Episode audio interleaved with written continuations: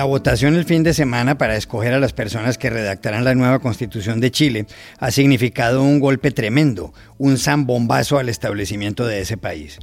Los grandes vencedores han sido la izquierda y los independientes. El presidente Sebastián Piñera lo admitió.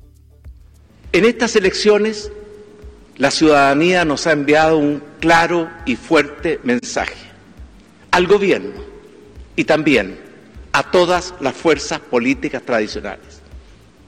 No estamos sintonizando adecuadamente con las demandas y con los anhelos de la ciudadanía. ¿Cómo interpretar el resultado de las elecciones? ¿Cómo será la nueva constitución? Hablamos ayer en Santiago con el periodista chileno José María del Pino, corresponsal del grupo Clarín. Crece el número de muertos en la franja de Gaza por los bombardeos de Israel y también en territorio israelí por los cohetes que lanza el grupo Hamas. El secretario general de la ONU ha pedido una tregua y el presidente de Estados Unidos ha manifestado su apoyo. ¿Hay solución? Hablamos en Tel Aviv con el exministro de Relaciones Exteriores de Israel, Shlomo Ben-Ami. En Puerto Rico, la muerte de Keishla Rodríguez, que estaba embarazada presuntamente a manos de su pareja, el boxeador olímpico Félix Diamante Verdejo, ha vuelto a poner sobre la mesa el drama de los feminicidios. ¿Ha servido el estado de emergencia decretado en enero? La periodista Cristina del Mar Quiles nos dio las claves desde San Juan. Hola, bienvenidos a El Washington Post. Soy Juan Carlos Iragorri, desde Madrid. Soy Dori Toribio desde Washington, D.C. Soy Jorge Espinosa desde Bogotá. Es martes 18 de mayo y esto es todo lo que usted debería saber hoy.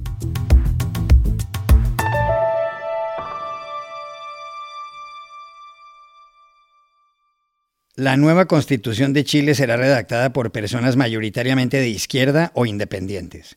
Esa es la gran conclusión de las elecciones a la Convención Constituyente, que tuvieron lugar el fin de semana en ese país suramericano de 18 millones de habitantes.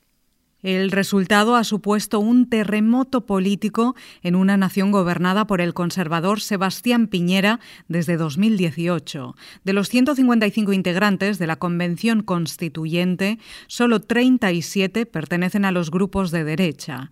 En la orilla opuesta, 28 son de apruebo dignidad, que incluye al Frente Amplio y al Partido Comunista. Pero no solo eso, Dori. Otros 25 escaños le pertenecen ahora a la lista del apruebo, dominada por la llamada Concertación, un movimiento de centro-izquierda entre cuyas figuras más sobresalientes están los expresidentes Ricardo Lagos, Eduardo Frei Ruiz Tagle y Michelle Bachelet.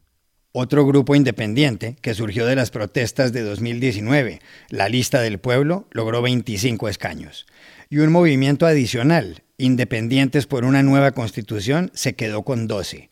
Los indígenas tienen 17 curules. En la convención habrá igual participación de hombres y mujeres. El detonante de todo este proceso se vivió en octubre de 2019. En aquel momento miles de personas se lanzaron a las calles, principalmente de Santiago, la capital del país, a protestar por los precios del transporte público. Hubo destrozos y el gobierno sacó a la calle a la policía militar, los carabineros.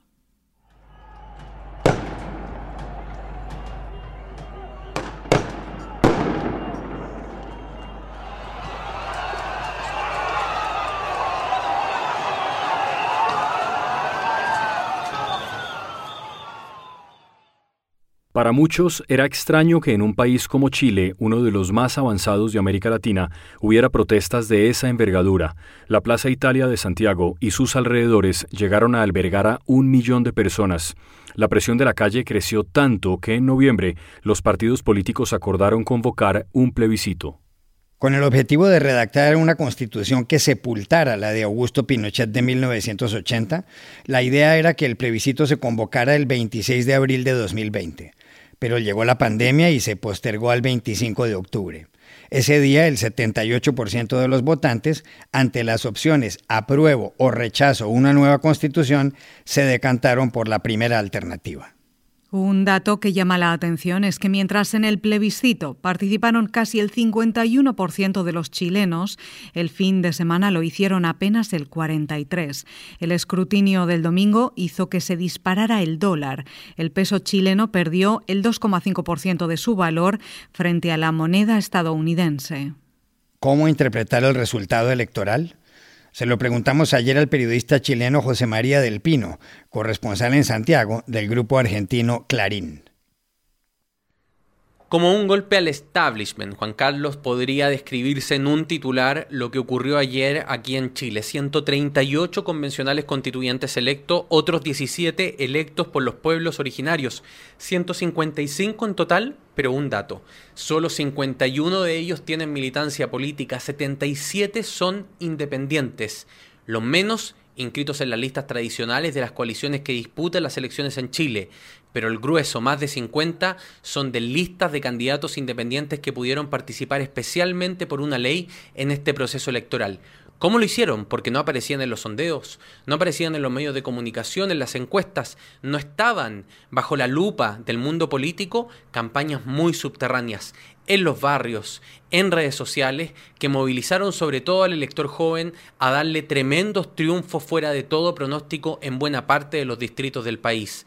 Ahí está el ejemplo de la lista del pueblo, por ejemplo, que ideológicamente se identifica con la izquierda más dura, pero que logró movilizar a un buen número de simpatizantes. La mayoría de estos independientes profesan ideas contra la derecha. Es decir, el grueso ideológico de la Convención Constituyente va a ser de izquierda en Chile. La derecha no ha logrado ni siquiera un tercio de los escaños porque todos los acuerdos deben lograrse por dos tercios. Así que no podrá moderar o vetar buena parte del articulado de esta nueva Carta Magna. Tendrá que buscar entonces socios moderados en la centroizquierda pero una centroizquierda con un escenario muy complejo. La coalición de Ricardo Lagos, de Michelle Bachelet, de Patricio Elwin, de Eduardo Frey, ha caído al tercer lugar de las preferencias y lo que fue esa gloriosa concertación de 30 años de estabilidad para el país pasa por una profunda crisis política. Un botón de muestra, Juan Carlos. La democracia cristiana, el partido estrella de la transición chilena, solo obtuvo un constitucional. Uno solo. Y el otro un independiente dentro de su lista, dos de 155. También le preguntamos a José María del Pino cómo será la constitución redactada por esta convención, que debe empezar a sesionar antes de la primera semana de julio. Es una gran pregunta, Juan Carlos, pero antes repasemos cuáles son las reglas del juego. Un año para poder trabajar nueve meses de manera ordinaria, tres meses de manera extraordinaria. Tienen un año entonces para lograr acuerdos que deben ser por dos tercios cada uno de los articulados de la nueva constitución. Esos acuerdos, ¿cómo se van a construir? Ahí están las incertidumbres. Sabemos que la izquierda tiene más del 70% de los convencionales constituyentes, pero muchos de ellos son independientes, fuera de los pactos tradicionales. Pueden haber, por tanto, tantas agendas colectivas como número de convencionales constituyentes habrán en el Palacio Pereira, que es donde va a sesionar. ¿Cómo se construirá entonces esos dos tercios? Tendrá que haber negociaciones, pero negociaciones muy atomizadas, individuales, no por bloque, porque, insisto, está muy revuelto y es grande el número de independientes que ha sido electo en el país. Y por otro lado, una derecha sin capacidad de veto, que no logra el tercio para frenar distintas iniciativas y que deberá construir puentes con la izquierda más moderada, con la socialdemocracia, que si bien sufrió una fuerte derrota electoral, también tiene representantes no solo en la lista de la antigua concertación, sino que también dentro de los independientes eligió a algunos como es el caso de Agustín Esquella, Patricia Politzer o el exdirector del Hogar de Cristo, una gran institución en Chile, Benito Baranda. Con ellos intentará generar puentes para que esta constitución logre representar a más allá de los sectores de izquierda que han sido electos. Pero si tuviera que resumirlo en un titular, en este momento el futuro constitucional de Chile es de incertidumbre.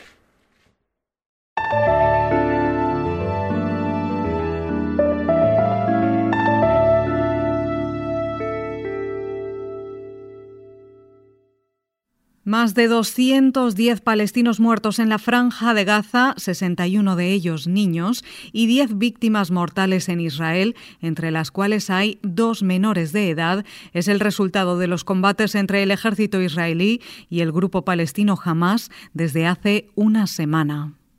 Todo empezó el 10 de mayo, cuando el grupo Hamas, que controla la franja de Gaza, lanzó decenas de cohetes contra ciudades del sur de Israel, como Ashkelon y Lot, por el desalojo de algunos palestinos de la zona este de Jerusalén. Israel respondió con bombardeos que han destruido parte de Gaza, donde viven dos millones de personas. El sábado acabó con el edificio Al-Jalá, de 12 pisos, donde quedaban las oficinas de Al Jazeera y de la agencia de noticias estadounidense The Associated Press.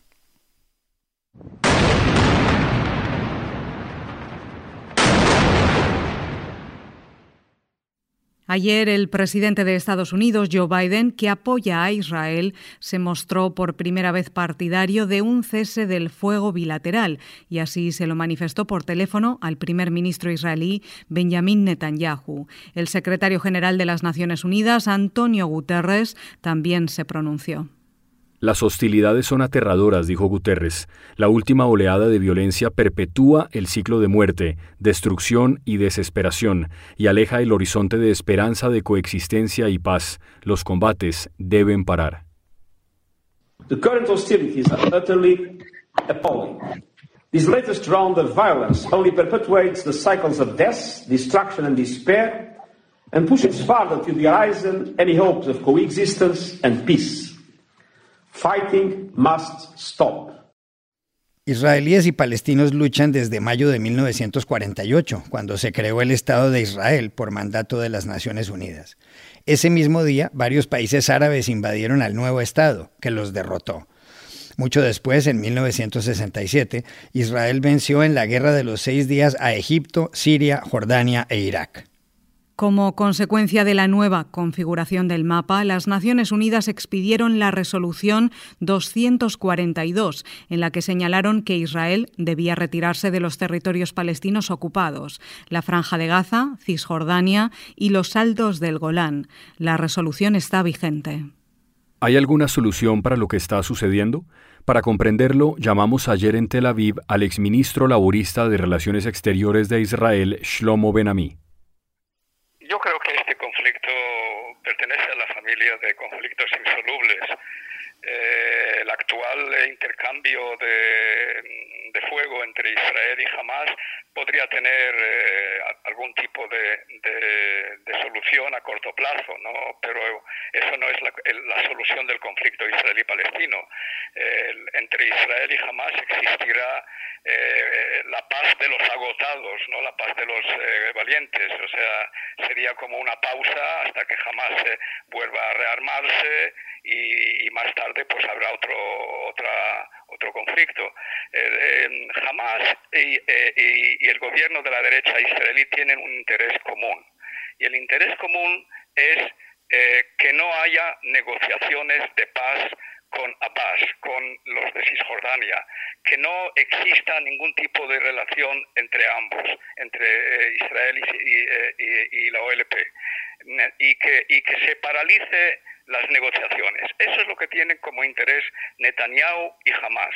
Netanyahu ha, ayudado a Hamas a seguir en el poder a lo largo de los años, ha facilitado la financiación de Hamas, ha facilitado el que pueda eh, eh, em, sustituir en la percepción de los, de los palestinos la representatividad de, la causa palestina. ¿Quién representa hoy la causa palestina a raíz de esta guerra? Claramente jamás, mucho más que, eh, que Abbas. ¿Quién representa la cuestión de Jerusalén y el Aqsa? desde luego que jamás y no, y no Abbas.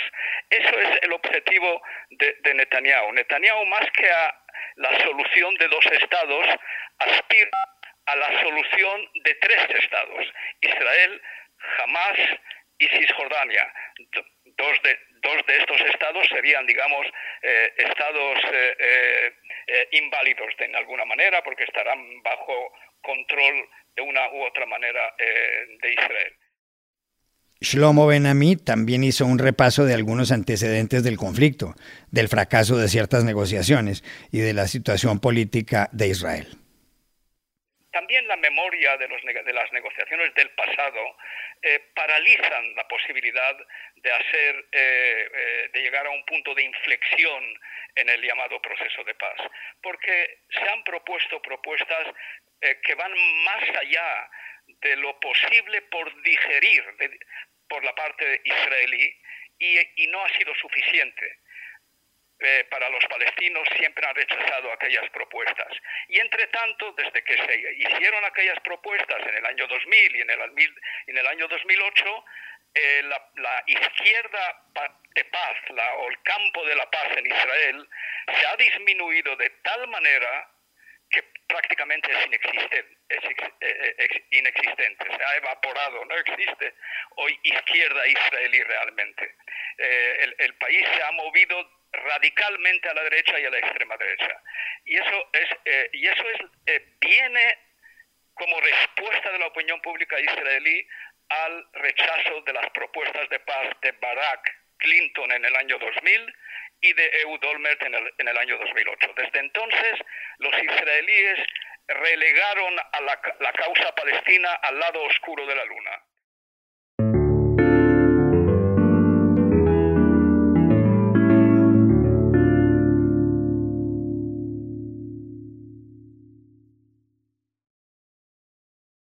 En los últimos meses, Puerto Rico se ha visto muy afectado por el alto número de feminicidios.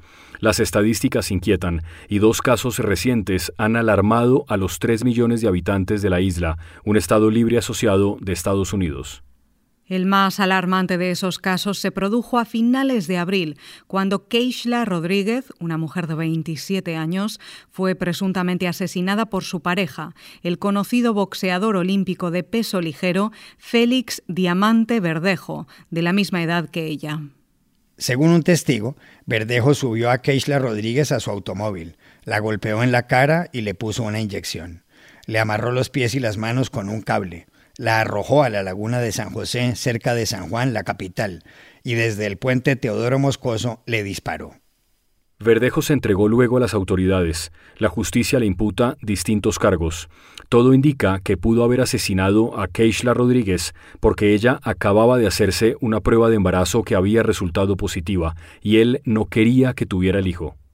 Por la misma época de la muerte de Keishla Rodríguez, que sacudió a los puertorriqueños, se supo del asesinato de Andrea Ruiz, de 35 años. El Observatorio de Equidad y Género dice que el año pasado 60 mujeres fueron asesinadas. Se ha documentado que 17 lo fueron por sus parejas o exparejas. La situación se agravó tanto a principios de este año que el gobernador Pedro Pierluisi decretó el estado de emergencia. ¿Llegó la medida en el momento apropiado? Llamamos ayer a San Juan a Cristina del Mar Quiles, editora de Todas, medio de comunicación digital dedicado a estos asuntos. La declaración de un estado de emergencia por la violencia de género en Puerto Rico sí llega a atender un asunto crítico.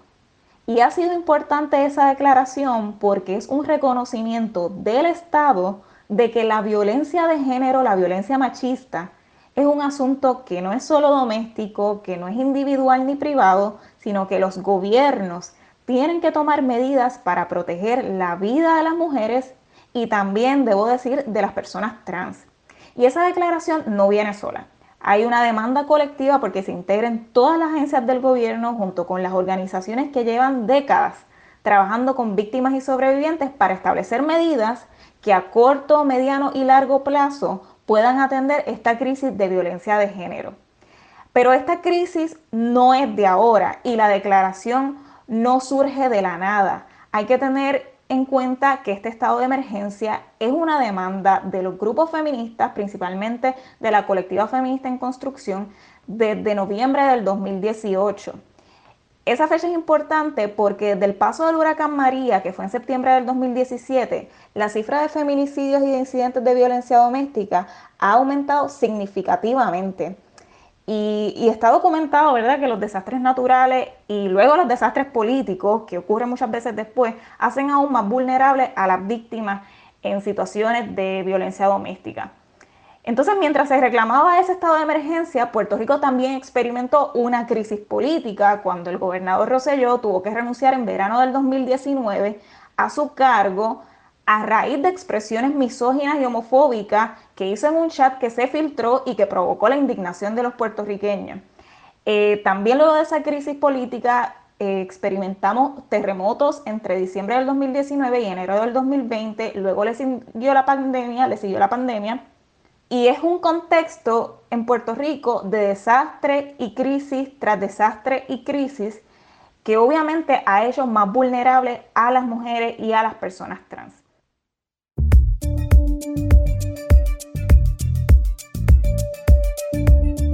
Y estas son otras cosas que usted también debería saber hoy. Trabajar más de 55 horas a la semana incrementa en un 17% el riesgo de muerte por enfermedad cardíaca y en un 35% por un accidente cerebrovascular. Esto si se compara con una semana laboral de 35 a 40 horas.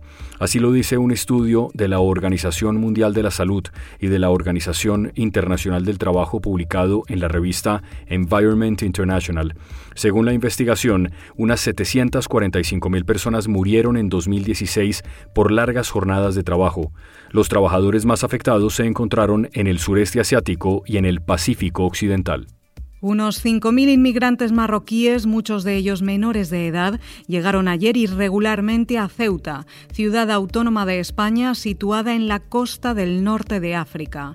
La entrada se produjo a nado y en balsa en un momento de crecientes tensiones diplomáticas entre ambos países. Según relatan los medios españoles, las autoridades de Marruecos no opusieron ninguna resistencia. Una persona falleció ahogada al intentar llegar a la costa ceutí. Se trata de una de las jornadas migratorias más críticas de los últimos años, con cifras sin precedentes en un solo día. El presidente de Estados Unidos, Joe Biden, anunció el envío de 20 millones de vacunas adicionales a otros países para finales de junio. Serán dosis de Pfizer, Moderna y Johnson Johnson. Esto se suma a los 60 millones de vacunas de AstraZeneca que Washington donará una vez las autoridades sanitarias den luz verde a su uso. En total, el gobierno estadounidense enviará 80 millones de dosis al extranjero en las próximas seis semanas, más de lo que ha exportado ningún otro país hasta el momento. Aún no especificado quiénes serán los beneficiarios.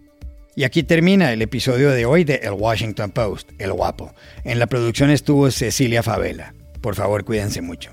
Y pueden suscribirse a nuestro podcast en nuestro sitio web, elwashingtonpost.com, seguirnos en nuestra cuenta de Twitter, arroba el post, y también nos encontrarán en Facebook buscando el Post Podcast. Chao, hasta mañana.